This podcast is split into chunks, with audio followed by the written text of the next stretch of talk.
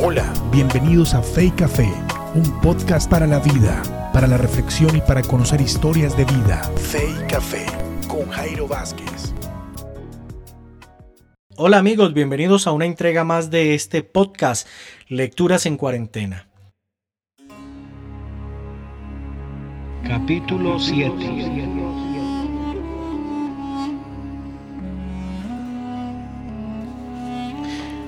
La puerta de otra realidad se abrió como una ventana.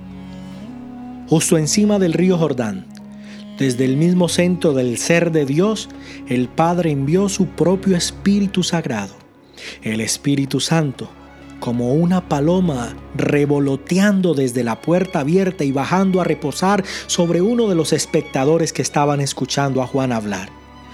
Los ojos de Juan escudriñaron la multitud su fiera mirada acechando cada rostro. ¿Qué era eso? Una luz de origen anormal que aparecía de ningún lugar, como una paloma volando fuera de una ventana y que venía a reposar en alguien de entre la multitud. Juan se dio cuenta que estaba observando lo que ningún otro ojo podía ver. Esta era la señal del Mesías. Juan guardó silencio. Su único pensamiento fue, ¿Dónde reposó la paloma iluminada? ¿Quién se encuentra allí? Susurros llenos de murmuración se extendieron entre la multitud. Muchos seguían la mirada inquietante del Bautista. Espontáneamente, Juan rugió. Contemplen al Cordero de Dios. Yo no soy nada. Este hombre lo es todo. No me miren a mí, mírenlo a Él porque yo ni siquiera soy digno de agacharme y desatar el calzado de sus pies. El padre pareció estar de acuerdo. Parado en la puerta entre las dos realidades, exclamó, Este es mi Hijo amado en quien tengo complacencia. Y como Dios estaba complacido, Juan también lo estaba. Ni siquiera le molestó observar a la multitud abandonarlo y comenzar a seguir a Jesús. Después de todo, sabía que había venido a este mundo a cumplir ese propósito. Lo que Juan no sabía era que los días más felices de trabajo estaban detrás de él. Lo más difícil aún se encontraba por venir. Capítulo 8 Cuéntame de mi primo, pidió Juan. En este momento se encuentra en Galilea. Él, al igual que tú, tiene 12 discípulos. También hay otras personas, quizás 50 o 70 más, que siempre están con él. Va de pueblo en pueblo predicando. La voz era de Nadad, un seguidor de Juan que había estado en Galilea y había sido testigo del ministerio de Jesús. En ocasiones le habla a grandes multitudes, pero la mayoría de las veces lo hace en la casa de alguien.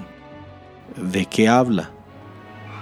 Mayormente cuenta historias y muchas de ellas tienen un poco de humor. Nadad hizo una pausa. Maestro, ¿sabes que él bebe? Es decir, bebe vino. Y los doce, sus doce, eh, no son como nosotros. Se ríen mucho. Reciben muchas invitaciones a banquetes y parece que siempre las acepta. Algunos dicen que come mucho y bebe demasiado también, o al menos sus discípulos lo hacen. El interés de Juan era resuelto, pero su conducta no mostró evidencia de sus pensamientos más internos. Ninguno de los presentes tuvo ni la menor idea de lo que pensaba acerca de la información brindada por Nadad. Era una característica de Juan que remontaba a su niñez. Nadad continuó. Las personas con quienes pasa más tiempo son recaudadores de impuestos, prostitutas y... bueno, personas como esas. Otro de los discípulos de Juan interrumpió con una observación. Maestro, hemos ayunado casi al punto de la inanición. Hemos orado al extremo tal que nuestras rodillas han estado llagadas. Seguimos tu ejemplo en esto. Tú ayunas, te pasas la vida en oración, tienes una vida muy moderada y disciplinada en todas las cosas. Tu primo cuenta historias, habla acerca de los lirios y los pájaros, de semillas y ovejas, va a fiestas en las que come y bebe. Por lo general parece disfrutarlo enormemente. Algunos hasta lo han llamado borracho y glotón puedes comprender por qué algunos de nosotros estamos un poco confundidos? Luego de una larga pausa, se hizo evidente que Juan no respondería. Finalmente, dio un gran suspiro y se levantó. Las personas están esperando y yo tengo algo importante para decirles. Juan salió afuera, en medio de la multitud que se había reunido, y subió a una gran roca. Era casi de noche. Una brisa fresca del mar de Galilea soplaba por el campo.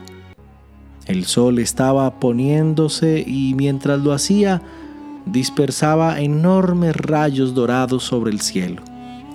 Observó a la multitud y recordó en su corazón una vez más la misión de su vida, llevar a Israel al arrepentimiento verdadero, a derribar todo monte, a rellenar los valles y a preparar el camino para la gran obra final de Dios sobre la tierra. Nuestro rey, gritó Juan, ha tomado a la esposa de su hermano. Herodes ha provocado la ira de Dios sobre su vida. Tampoco su esposa, Herodias, será perdonada. No tardó mucho más de la mañana siguiente para que Herodes oyera sobre la denuncia de Juan y cuando la escuchó, se encendió en ira. Pero aquella ira no era nada comparada con la de su nueva esposa, pues ella prometió la venganza más oscura sobre Juan el Bautista. Y en esas ansias de venganza, le gritó a su marido que arrestara a Juan y lo tirara en un calabozo inmediatamente. Pero aquello no marcó el final de su perverso plan. Gracias por llegar hasta esta altura de la lectura. Si quieres saber cómo se desarrollará esta historia, no te pierdas el próximo podcast, un podcast de lecturas para la cuarentena.